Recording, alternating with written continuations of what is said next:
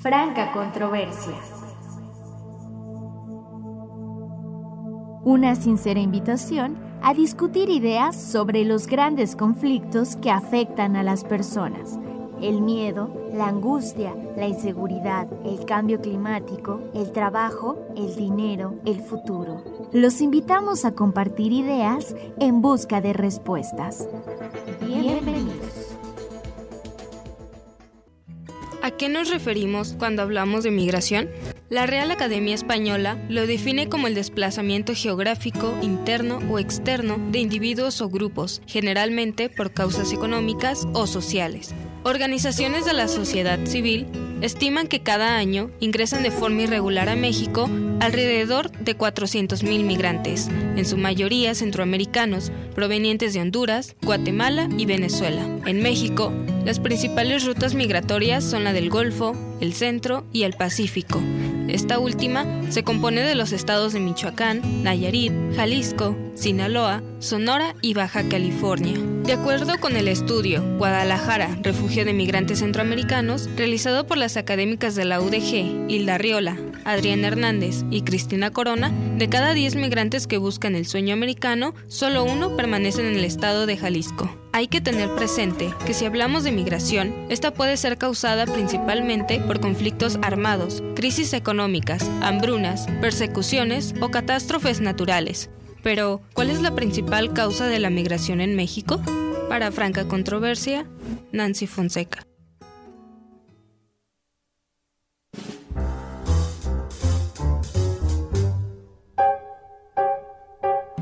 Muy buenas tardes, es como siempre un gusto compartir con ustedes este programa denominado Franca Controversia, que es el programa de entrevistas en el cual traemos a la mesa grandes temas que le interesan a la gente y los ponemos a dialogar con investigadores, con los expertos, con los testigos, con los afectados de las diferentes historias de las cuales nos toca siempre hacer una referencia. Mi nombre es Héctor Farina y me va a dar mucho gusto compartir con ustedes hoy un programa especial sobre migraciones. Vamos a hablar de historias, vamos a hablar de migrantes, vamos a hablar de algo que nos afecta profundamente a todos los que vivimos en este país y específicamente a los que somos de la región, los que estamos de paso aquí en Ocotlán. Daniela Herrera, periodista, colega, bienvenida a Franca Controversia. Muchas gracias, un gusto estar de nuevo por acá. Bueno, nos pueden seguir ustedes a través de nuestras diferentes redes sociales. Estamos en la transmisión de Facebook Live a través de eh, Radio de Geocotlán, así nos encuentran en Facebook. También estamos en Instagram como Radio UDG 107.9 y en Twitter como arroba Radio UDG 107. También nos pueden encontrar en Facebook y en Instagram como Franca eh, Controversia. Agradecemos al equipo de producción encabezado por Bernardo Arreola, siempre al pendiente de todo detrás de los controles, Alejandra Núñez también, quien nos apoya en los controles, y a Nancy Fonseca, nuestra colega reportera que siempre nos trae historias que tienen que ver con los temas de los cuales hablamos particularmente aquí. La cita que tenemos, eh, Daniela, el día de hoy es hablar sobre trayectorias humanas en la bestia migración en tránsito y estacionalidad de centroamericanos eh, entre Ocotlán y Guadalajara en 2010 y 2015. Hoy vamos a hablar de migraciones, vamos a hablar de este tema que siempre está vigente, que siempre nos preocupa a todos y que tiene que ver con nuestra vida cotidiana. Y me da mucho gusto compartir el día de hoy con dos expertos realmente, con dos investigadores muy jóvenes, si ustedes los está viendo a través de Facebook Live, se va a dar cuenta de que realmente se trata de investigadores jóvenes. En primer lugar, alguien de la casa, él es eh, Diego Noel Ramos Rojas, doctorante en Ciencias Sociales por la Universidad de Guadalajara, es maestro en comunicación de la ciencia y la cultura por el ITESO, licenciado en Ciencias de la Comunicación por la Universidad Autónoma de Chiapas. Es profesor investigador de tiempo, completo de este centro universitario y es alguien siempre pendiente de cuestiones migratorias y de comunicación. Diego Ramos, bienvenido a Franca Controversia. Muchas gracias Héctor, muchas gracias Dani. Eh, un saludo aquí a todos tus radioescuchas. Bueno, y tenemos también a otro invitado también, otro investigador eh, joven, él se llama Abel Astorga Morales, es doctor en Ciencias Sociales por la Universidad de Guadalajara, maestro en Historia de México por la misma universidad y licenciado en Historia por la Universidad Autónoma de Sinaloa. Es decir, tenemos aquí al sur con el maestro eh, Diego Ramos y al norte con el doctor Abel Astorga Morales. Doctor Abel, bienvenido a Franca Controversia. Muchas gracias, Héctor, Daniela. Eh, buenas tardes a todos. Bueno, la primera pregunta que, es eh, siempre provocadora es, ¿por qué trayectorias humanas en la bestia? ¿Qué podemos encontrar en esta investigación que ustedes acaban de publicar? Bueno, Héctor, pues para empezar, eh, creo que con lo principal que sería el título de este libro que el día de hoy te queremos comentar sobre el contenido, sobre cómo lo fuimos construyendo. Primero te podría decir que es un libro que pues está calientito, recién salido del horno apenas en los últimos meses del año pasado, en noviembre para ser más exactos. También a principios de diciembre lo presentamos en la FIL. Entonces ahorita prácticamente se le está dando como eh, publicidad, digamos, dándolo a conocer este trabajo. Y específicamente la pregunta que tú haces sobre el título, pues nosotros cuando platicamos, y ahorita podríamos platicar un poquito más sobre cómo ideamos eh, este proyecto, eh, para el título pensamos algo muy fuerte y que tiene que ver con esta problemática que es la bestia. Todos conocemos sobre eso, ¿no? Sobre el tren, eh, la bestia de hierro también llamado el tren de la muerte, etcétera.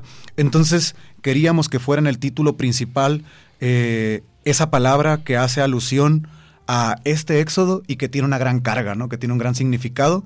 Entonces, al final decidimos acompañarlo de la palabra o del contexto trayectorias humanas porque gran parte de la información que aquí se recopila tiene que ver con historias de vida, historias que tanto Diego como yo, como Alonso, el otro autor que hoy no está presente, eh, recogimos de viva voz. Entonces, son esos son testimonios, son entrevistas orales, acompañados de otros tipos de fuentes que nos muestran ese tránsito de esos migrantes en ese tren, en la bestia.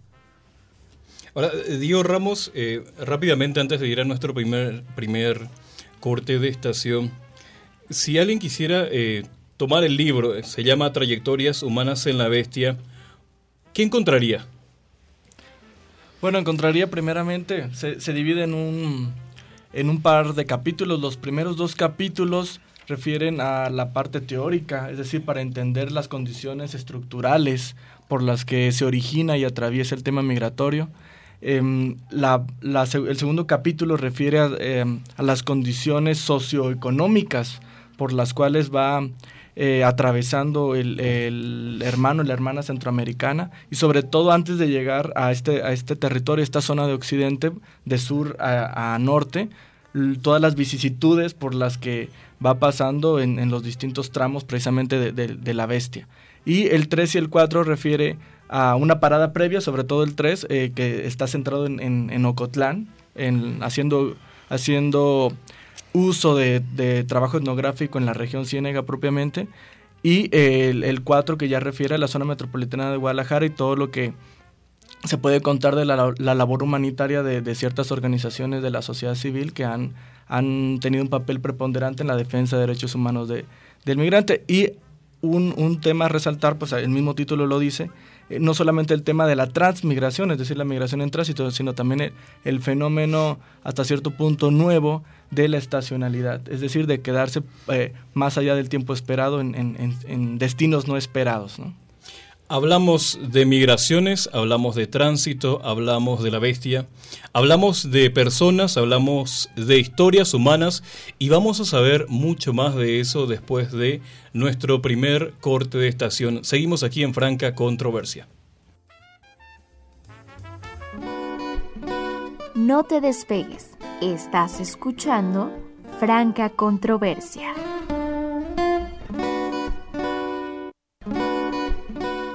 Franca, franca, franca controversia. Regresamos.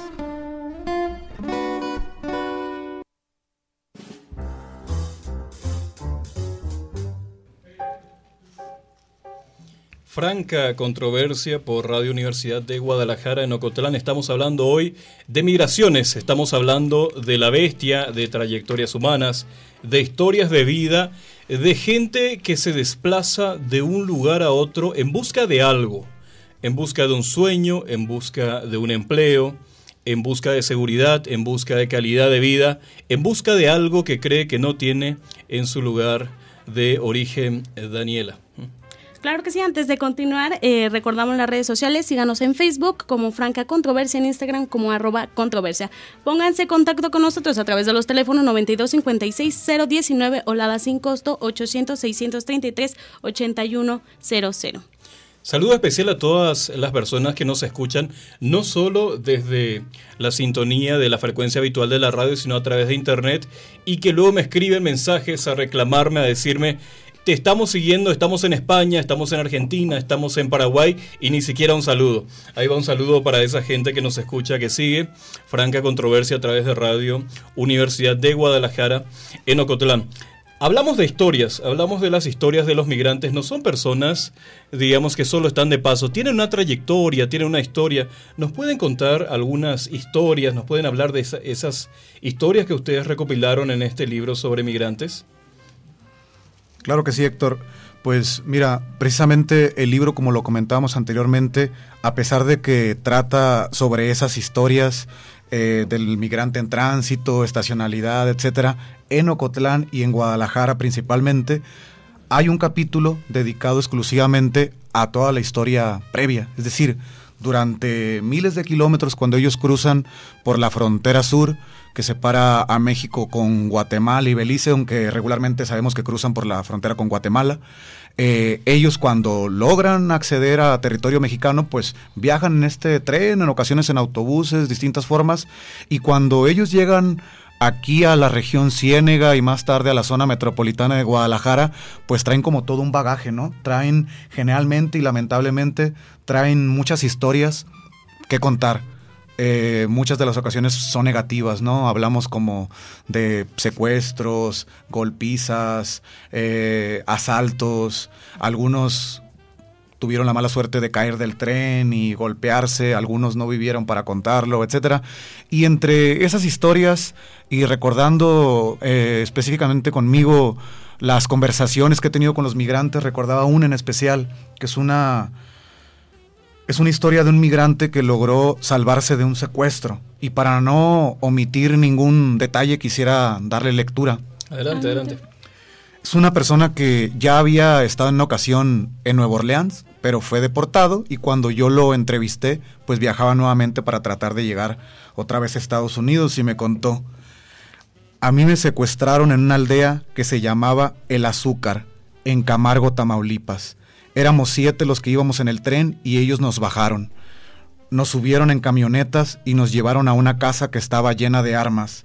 Todos los que llegaban ahí era gente armada, puros maleantes, puros hombres y mujeres armadas y de mal carácter había ahí.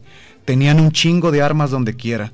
Cuando nos sacaban era trabajar, nos ponían a darle sorgo a los borregos, a limpiar solares, a picar madera con un machete sin filo. Era como un castigo, pues, porque no dábamos los números para, para pedir rescate a nuestros familiares. Nos ponían a limpiar las yardas, nos levantaban a la una de la mañana, un frío implacable porque fue cerca de Navidad. Cuidábamos los borregos, con un boiler en el lomo quemábamos los nopales y espinas. Andábamos cuidados por maleantes con cuernos de chivo. Nos daban comida cuando se acordaban. En la casa también había paquetes de droga, marihuana y polvo nos, amenazaban y nos hablaban gacho. En las noches hacían sus fiestas, solo llegaban en buenas trocas a tomar cerveza, a cotorrear con mujeres y nosotros en un cuarto encerrados, solo esperando la hora en que nos mataran. Este tipo de historias son las que a nosotros como académicos, pero no solo a nosotros, sino en general a la sociedad civil, en muchas ocasiones nos hacen sensibilizarnos de lo que realmente están viviendo los hermanos centroamericanos y de que ellos están en tránsito por este país, quieren llegar hasta Estados Unidos, pero no porque realmente lo deseen, o sea, nadie quiere exponerse a historias como esta, ¿no? Pero la situación en sus lugares de origen, especialmente los países del llamado Triángulo Centroamericano, El Salvador, Honduras, eh, Guatemala, en ocasiones es muy similar a esta. Pobreza, inseguridad, pandillerismo, etc. Entonces las personas, aunque muchas de ellas, por las historias que otros les han contado, saben que se pueden enfrentar a algo así, deciden aventarse. ¿Por qué? Porque van en busca de una vida mejor, ¿no?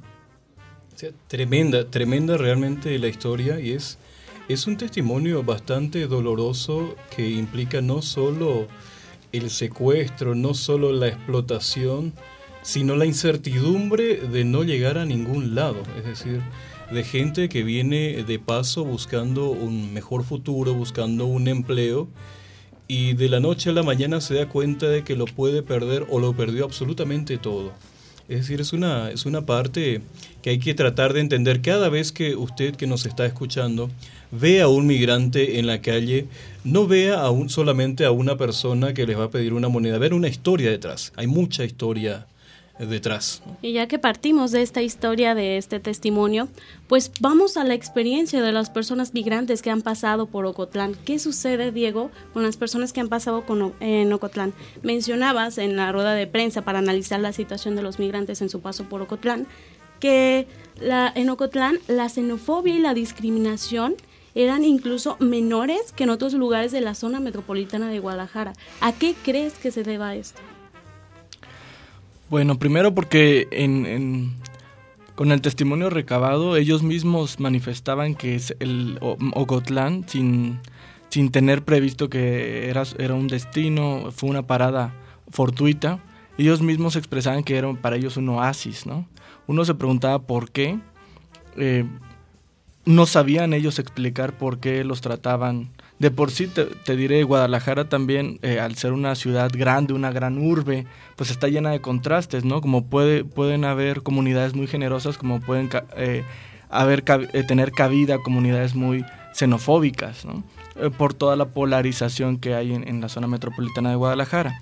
Sin embargo, Cotlán, como, como la región Ciénega en sí, tiene una historia migrante también, tiene una trayectoria.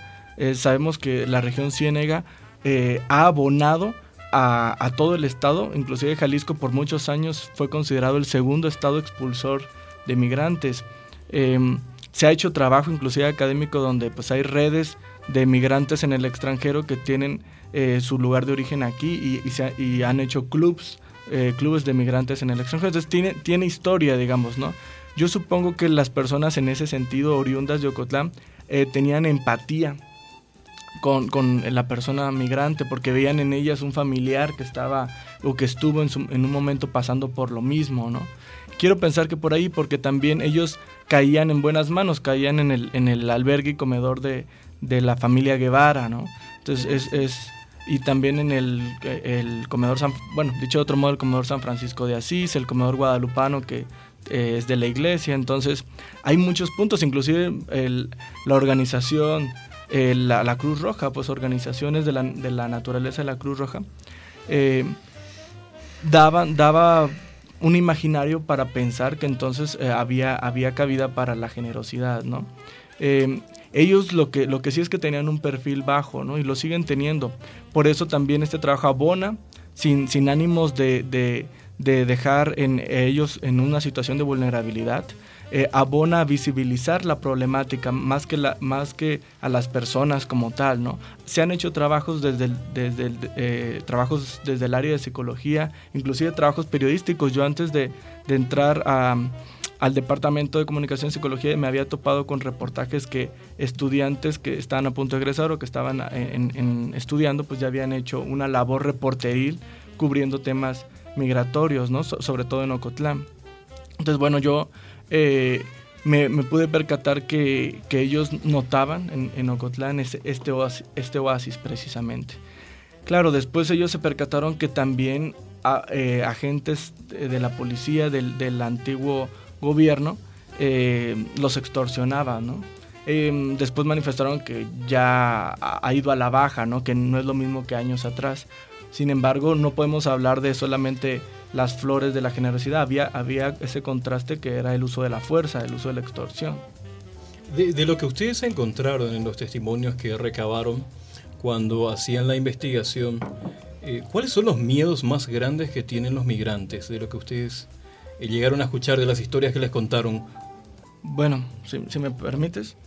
Em, el miedo, y lo podemos vivir ahorita en, estos tiempos de incertidumbre en la frontera sur, el, miedo es a volver. Ellos no quieren volver. La situación, si de por sí aquí es peligrosa, la situación allá es inimaginable, ¿no? Eh, ya lo decía el doctor Abel, precariedad en, el extremo, eh, inseguridad eh, impensable también. Y, ellos van no solamente, si anteriormente migraba el hombre, ahora van familias enteras, estamos hablando de mujeres y, toda una niñez migrante, toda una generación.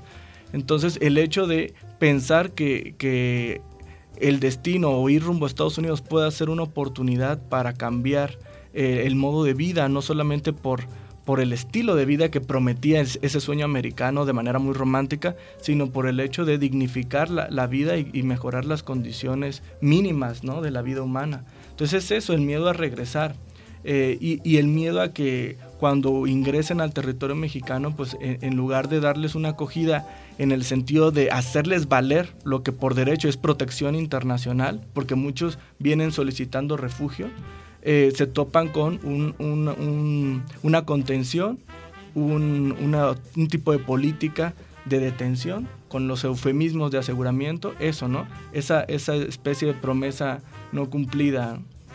Lo estamos viendo en la frontera sur y lo vemos en esta frontera vertical llamada territorio mexicano. O sea, dentro de los miedos que puede tener un migrante de pasar por un territorio desconocido, de hacer un viaje muy largo, eh, en compañía de su familia, que es otro fenómeno muy interesante a estudiar ahora, lo que quiere decir que están dispuestos a enfrentar los miedos del camino porque el miedo mayor es volver a un lugar donde sienten que no pueden vivir. Eh, ¿Es así la historia de los migrantes? Desde mi perspectiva, estoy de acuerdo con Diego, con lo que comenta, y quisiera rescatar una palabra que me pareció clave en lo que comentaste, que es incertidumbre. Hay un miedo también a eso, porque esta historia a la que le di lectura hace un momento, pues hay miles como esas y ellos las conocen, ellos las conocen porque hay toda una tradición migratoria de décadas en Centroamérica, en los países que ya comentábamos, y en muchas ocasiones ellos por algún familiar, por un vecino, etcétera, han escuchado este tipo de historias, ¿no? O no necesariamente por un vecino, en ocasiones por los mismos medios de comunicación. Creo que el evento más clásico y más conocido fue el de los 72 migrantes asesinados en Tamaulipas, ¿no? En el 2009. Entonces, a eso me refiero con incertidumbre. Ellos también conocen que hay, lamentablemente, violaciones sexuales, que existen cuestiones más graves todavía y que están ahí. En ocasiones las autoridades, la sociedad civil cerramos los ojos a ello, que es la trata de personas, trata de blancas, eh, incluso tráfico de órganos. Entonces, eh, se puede decir que su viaje que ellos están emprendiendo es prácticamente como una moneda en el aire y ellos no saben si van a correr con la suerte de encontrarse con este tipo de asociaciones que los apoyan, que hacen menos penosa su estadía, su tránsito en territorio mexicano, o si por el contrario se van a topar lamentablemente con alguna de estas situaciones, ¿no? De todos esos delitos que si me pusiera a enumerarlos, pues no, no acabaríamos, porque es una larga lista de delitos y que todos centros todos ellos, perdón, entran pues dentro de los derechos humanos. Estamos hablando de migraciones, estamos hablando de historias de personas que quieren buscar un sueño mejor, cambiándose de residencia, cambiándose de lugar en busca de una oportunidad. Vamos a hacer nuestro segundo corte de estación y continuamos aquí en Franca Controversia.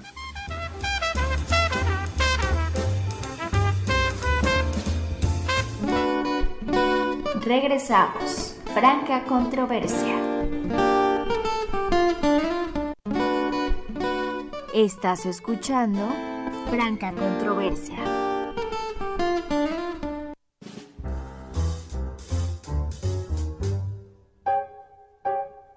Radio Universidad eh, de Guadalajara en Ocotlán. Estamos hablando con el maestro y doctorante Diego Noel Ramos Rojas y con el doctor Abel Astorga Morales son eh, autores del libro Trayectorias Humanas en La Bestia, Migración en Tránsito y Estacionalidad de Centroamericanos, Ocotlán y Guadalajara 2010-2015. Nos contaban recién sobre historias, sobre trayectorias y nuestro, nuestro equipo de reporteros nos preparó una cápsula que tiene que ver precisamente con eh, migraciones.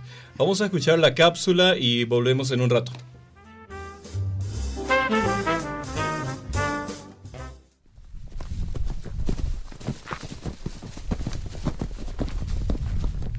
En los estados de Chiapas y Tabasco ha vuelto a cobrar relevancia el fenómeno migratorio, luego de que el pasado 15 de enero de 2020 en San Pedro Sula, Honduras, partiera la nueva caravana migrante conocida como Caravana de la Esperanza.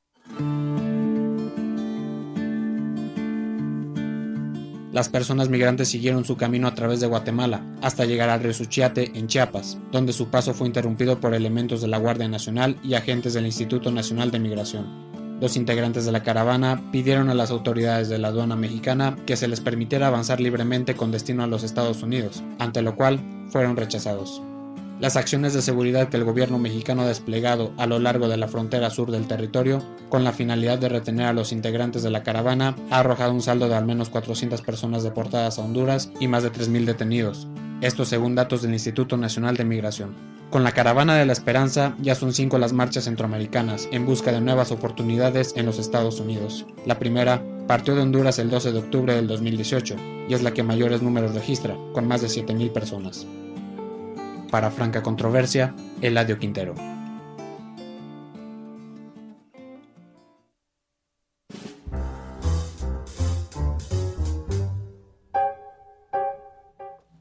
Escuchábamos recién el trabajo de nuestro colaborador, compañero Eladio Quintero.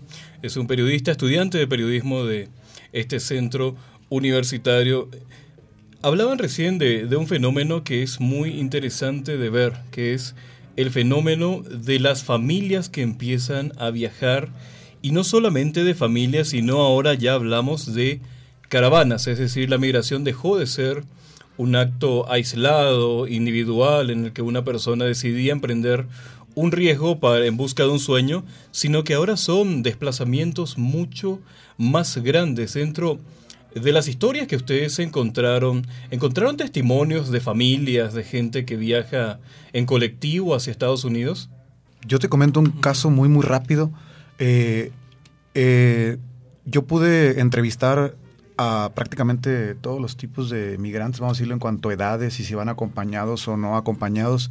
Y específicamente eso lo que preguntas, una pareja, una pareja que cuando yo los entrevisté ahí en la zona metropolitana de Guadalajara, a un lado de las vías del ferrocarril, ellos venían eh, desde Mazatlán, Sinaloa. Es decir, ellos previamente habían emprendido el viaje pues desde Honduras, cruzaron por la frontera sur, pasaron por la zona metropolitana de Guadalajara, seguramente habrán pasado también por esta región de la Ciénega, pero al llegar a Mazatlán eh, fueron asaltados. A él, según recuerdo, le quitaron hasta los tenis. Entonces, eh, pensó que era exponerse demasiado. ¿Por qué? Porque los migrantes también están más o menos informados de cuánto les resta, ¿no? Desde Mazatlán hasta la frontera aún son unos mil kilómetros. Entonces, eh, cuando menos, creo que es un poco más. Entonces, ellos decidieron que emprenderían ahora el viaje pues hacia el sur. No quiso seguir exponiendo especialmente como a su esposa a precisamente la incertidumbre, que era lo que hablábamos hace un momento, ¿no? Ese es el caso que ustedes pueden encontrar en este libro. Es decir, si van, eh, si van hacia el sur, ¿a dónde van? ¿Van de regreso? ¿Buscan eh, la Ciudad de México, alguna ciudad del sur? Bueno, precisamente la labor que ha hecho FM4 con, con su área jurídica eh, es precisamente tramitar esas visas humanitarias porque se dan los casos que lo que han vivido ha sido eh, producto de la extrema violencia que cumplen con las características de, eh, solicitante de refugio. Es un trámite largo, es un trámite que involucra la Comar, involucra la ACNUR, involucra diversos, diversas instancias a nivel nacional e internacional. Y bueno, parte de, de, sobre todo cuando son candidatos a solicitud de refugio, se da cuando son familias, porque eh, una problemática es cuando las familias se ven, eh, dado el fenómeno migratorio tan terrible, pues eh, el mismo drama migratorio los hace que se separen. Pongo como ejemplo un botón. En la cápsula que mencionaban las caravanas que empezaron desde octubre del 2018, nos vamos cuatro años atrás del 2018 eh, llamada crisis humanitaria por diversas organizaciones internacionales, la Organización Internacional de, eh, Migración, etcétera, todas las que puedan tener relación con el fenómeno migratorio. Inclusive el gobierno norteamericano llamaba a, eh, al nuevo éxodo que en su momento fue de un flujo migratorio de menores no acompañados. Eso sucedió en el 2014. Cuatro años después vemos una modalidad más organizada llamada caravana más visible, caravana de migrantes eh, que empezaron en octubre y, hoy por hoy la nueva caravana empezó hace un par de semanas, ¿no? Eh, vemos que cuando entra el, primer grupo, que eran de 500, eh, dejaron entrar primero a niños y mujeres y esperanzados de que iban a seguir su paso, pero no fueron el eufemismo del gobierno mexicano de asegurar, cuando es una detención. Y una detención migratoria es privación de la libertad que no está velando por las necesidades humanitarias de, esa población. Entonces ahí vemos una separación y ese tipo de fenómenos y de situaciones límite que los, está, los están abonando a, a, las trayectorias que van viviendo, se vuelven hasta cierto punto... Eh, condiciones de mayor vulnerabilidad que los hacen candidatos a, solicitantes de refugio. Entonces, una alternativa es lograr eh, esa, esa, esa visa humanitaria para que ellos puedan ver en México una nueva opción de estadía. Y en la espera de este proceso en donde son candidatos para refugio, ¿qué sucede con las familias migrantes? Si eh, están por, por ejemplo, lo que sucede en, el albergue del Centro de Atención al Migrante, en el llamado CAMP, ¿no? De FM4, pues pasan meses, pueden pasar meses y la lista es larga. Es decir, eh, son trámites que llevan mucho tiempo, por más que existe el acompañamiento jurídico, eh, lo más fortalecido que, que puedas imaginarte a nivel jurídico, pero aún así el trámite es largo si en la frontera sur, donde hay instancias como la Comar y el ACNUR, donde hay, hay asociaciones eh, pertinentes para agilizar estos procesos, se, tardan, bueno, en, otros puntos también. Pero lo bueno es que organizaciones eh, defensoras de derechos humanos de, de las personas migrantes han estado de un tiempo para acá en red, en conexión. Entonces, los trámites de a poco, pero no por la, no por la voluntad política, ni, eh, sino por la voluntad de las redes de defensores de derechos humanos, se ha agilizado un poco más.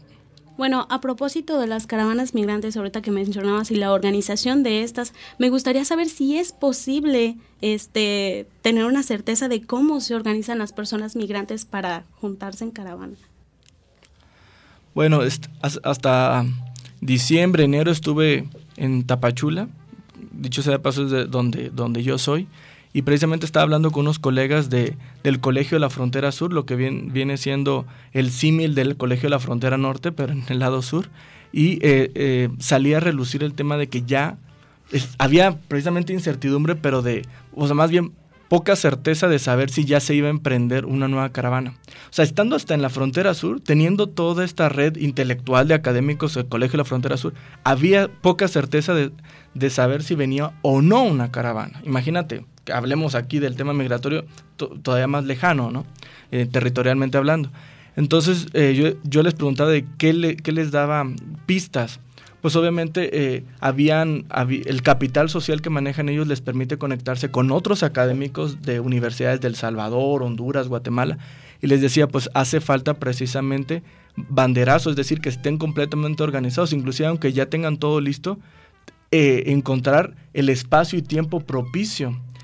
Puede ser como por ejemplo eh, que no esté latente tanta despliegue de Guardia Nacional, que esté el tema migratorio en, la agenda no, no, tan presente, o sea, ciertas, ciertos factores, inclusive lo platicamos, si una alternativa va a ser cruzar el río Suchiate, dado que en el puente oficial está el despliegue de la Guardia Nacional y otros cuerpos militares, pues entonces va a ser cruzar el río y no va a ser en temporada de lluvia, porque eso sería en extremo peligroso. Entonces, la, la, parte geográfica, o sea, todas las estrategias que te puedas imaginar deben de estar en, en, ciertos, en ciertas condiciones a, a, favor para que entonces emprendan. Y claro, en, todas, en todas movilizaciones humanas pues hay ciertos liderazgos, también se toman decisiones y van acompañados de activistas, periodistas, eh, defensores de derechos humanos que les van asesorando para saber si es tiempo o no. Estamos hablando de migraciones con el maestro Diego Ramos y con el doctor Abel Astorga. Vamos a nuestro último corte de estación y enseguida continuamos aquí en Franca Controversia.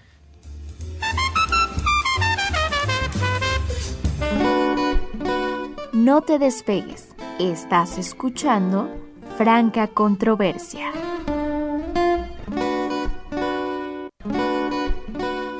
Franca, franca, franca controversia. Regresamos.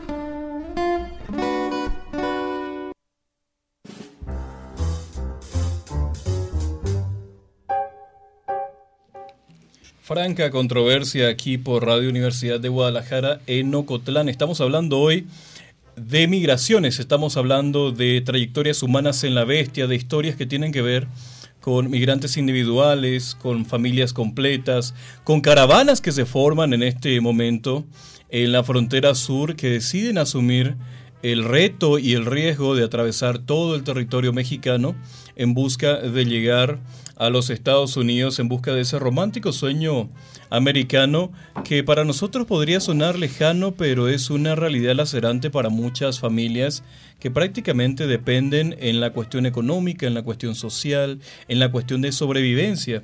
Hablábamos de, historias de familias completas que pasan por México, de gente que viene de diferentes países centroamericanos y para continuar la charla con el doctor Abel y con el maestro Diego, la pregunta sería, digamos, ¿qué visos de mejoría encuentran ustedes que podrían tener los migrantes en este momento? Es decir, ¿hay alguna sensación para los migrantes de que la cosa pueda mejorar o ustedes ven que la política migratoria nos está llevando a que cada vez sea más difícil para ellos? Bueno, Estamos viviendo, digamos que un punto de inflexión, una coyuntura en el tema migratorio muy importante. Ya nos hablaba Diego hace un momento de lo que se vivió con los jóvenes migrantes en el 2014. Ha habido distintas oleadas, pero lo que estamos viviendo desde el 2018, especialmente se dio en 2019 con la cuestión de las caravanas y continúa hasta el día de hoy, pues es una problemática que se ha agravado demasiado, ¿no? Y especialmente si tomamos en cuenta el número, el número de personas que se están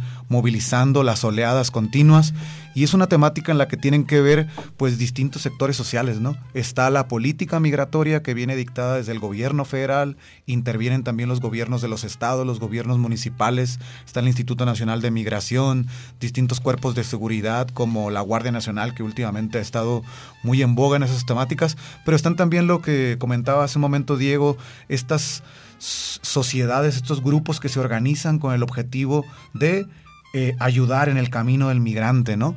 Pero digo yo que estamos en, un, en una temática que es como un punto de inflexión, una coyuntura importante, en el sentido de que muchas de las acciones que se están llevando a cabo en el corto y mediano plazo tienen que ver con una política eh, si le podemos llamar como binacional o que muchas de esas acciones vienen dictadas, se podría decir, desde Estados Unidos, ¿no? Es una cuestión de seguridad nacional.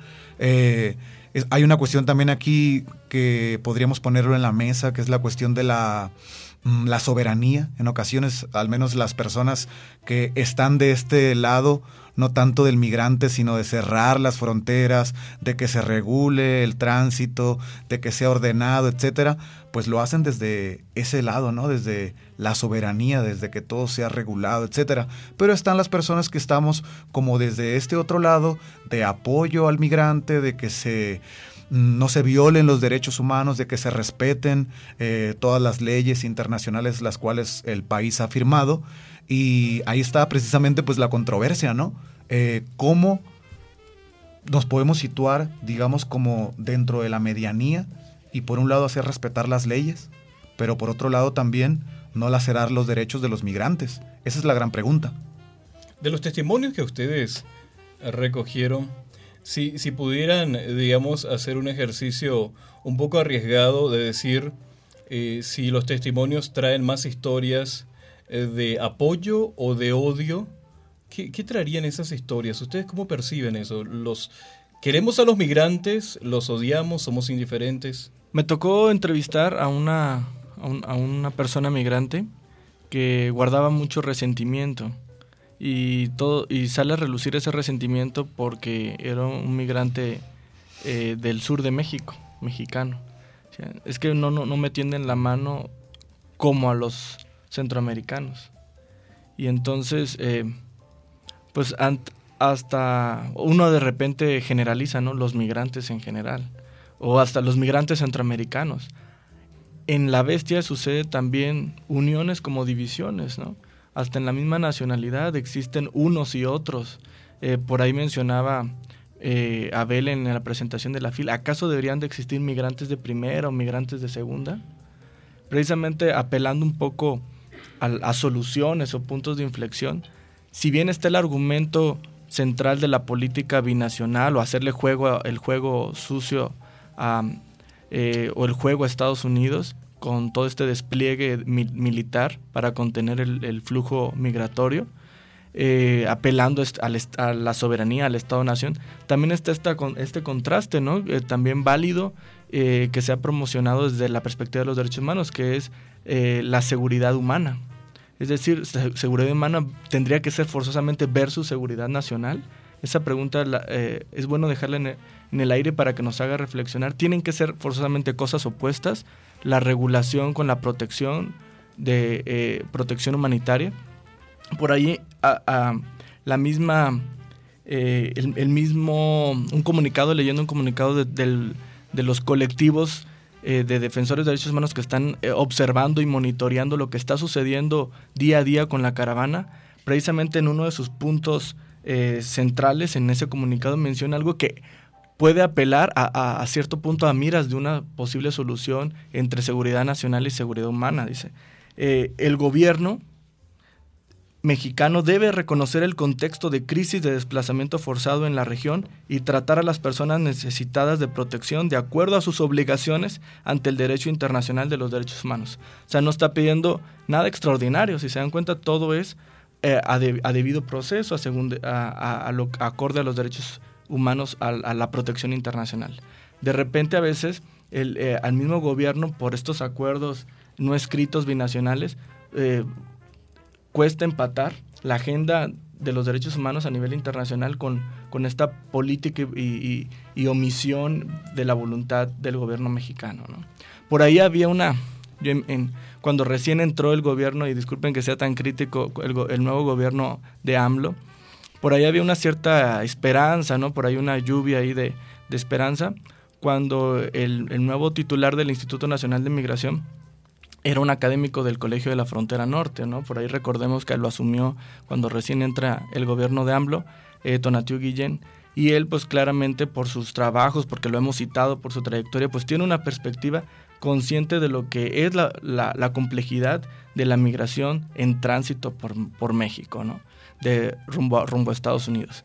Y claro, eh, eh cuando se vio cuando él se vio rebasado por, por todo lo que está pasando por la Guardia Nacional porque iba en contra de todo lo que de lo que implica resolver un problema de esta naturaleza y porque tal vez vio eh, vio contradictorio su, lo que él venía haciendo con lo que quiero pensar no pues decidió renunciar entonces imagínense o sea eh, no, no, a veces el sistema por más no te deja por, porque hay políticas que eh, rebasan toda voluntad eh, de, querer llegar a, una solución.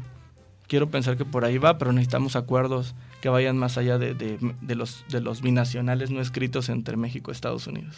¿Con este gobierno hasta ahora le está yendo peor a los migrantes que antes? A mi parecer, sí, porque el gobierno eh, cuando recién entra, entra con una promesa de, libre tránsito, por ahí decías artículo 11, ¿no? inclusive han habido otras promesas en cuando recién entra entre el cierre de gobierno de Calderón y Peña Nieto, se expide la nueva ley de migración en el 2011 y después 2012 sale el reglamento. También había esperanza en ese reglamento porque volvía al migrante un sujeto de derecho y tiempo atrás se había despenalizado la migración, convirtiéndose en una falta administrativa. Lo que no podemos todavía concebir es cómo siendo una falta administrativa siguen habiendo detenciones, sigan habiendo estos, estas detenciones eh, con palabras llamadas, con eufemismos llamadas aseguramientos. Eh, por ahí salió una, una plana de un periódico diciendo, eh, Guardia Nacional protege a los migrantes cuando ni siquiera los levantan y ni siquiera les dicen a los a sus familiares que quedan de este lado a qué estación migratoria los están llevando. Entonces me parece que eh, precisamente los gobiernos anteriores por lo menos tenían una postura clara de yo no, yo voy a contener, o por lo menos había una cuestión ahí ambigua, pero con, con, la, con el gobierno eh, de, López Obrador no sabemos qué esperar. Incertidumbre para los migrantes. Eh, ¿Alguna idea que ustedes tengan de cómo tratar de mejorar la situación migratoria, cómo hacerles la vida un poco más fácil a los migrantes. Y les pido una respuesta corta porque tenemos poco tiempo. ¿Ideas para mejorar, doctora Abel? Dirigido a la sociedad, yo me quedo con un comentario que tú hiciste a raíz de que le di lectura a, esa historia eh, tan fuerte del secuestro. Y es que le, les comentabas a tus radioescuchas que cuando vean a un migrante en la calle, en cualquier lugar, en la vía pública, no pensemos eh, generalmente como lo hacemos en muchas ocasiones o como muchas personas lo hacen eh, desde la xenofobia, ¿no? Desde el otro, el que viene a quitar el empleo, eh, el pobre, el que trae el peligro, etcétera, sino que pensemos en que muchas de estas personas han vivido este tipo de historias como la que leí. Entonces, simplemente sensibilizarnos, sensibilizarnos y saber que si esas personas están aquí, de paso, no es porque realmente lo hayan querido en el fondo de su corazón, sino se vieron obligados a ello y están como nosotros lo hacemos en nuestros empleos, tratando de seguir su sueño, de buscar una vida mejor para ellos y para su familia. Entonces esta sería una invitación a eso, a que nos informemos más sobre el tema, a que nos sensibilicemos y a que apoyemos desde nuestra trinchera. Maestro Diego. Pues que todos los actores que se han involucrado, desde autoridades, Comar, el grupo, eh, grupo Beta y NM, o sea, todas las autoridades de todos los distintos niveles, eh, se tomen en serio el tema migratorio, se realmente asuman una perspectiva de derechos humanos desde, desde las políticas públicas, desde la política internacional y que también la sociedad, los medios de comunicación hagan un papel también de, de, eh, si bien eh, no polarizar, no difundir la xenofobia indirectamente, sí hagan una, una, una labor para que precisamente eh, la, sociedad pueda, pueda cambiar también de pensamiento con, en torno a la persona migrante que, pasa por, por nuestras calles. El, maestro Diego Ramos Rojas hablando aquí con nosotros en Franca Controversia, el doctor Abel Astorga Morales. Muchas gracias por venir al programa. Muchas gracias a ustedes. Daniel Herrera, gracias eh, por estar aquí con nosotros. Nos vamos, nos despedimos hasta la siguiente semana. Mi nombre es Héctor Farina. Agradezco al equipo de producción encabezado como siempre por Bernardo Arreola, a nuestros reporteros, a Diego Barba, quien nos apoya siempre desde la producción, desde los controles y desde las ideas. Que tengan una buena tarde y si ven algún migrante, piensen que detrás seguramente hay una historia. Buenas tardes, buena suerte.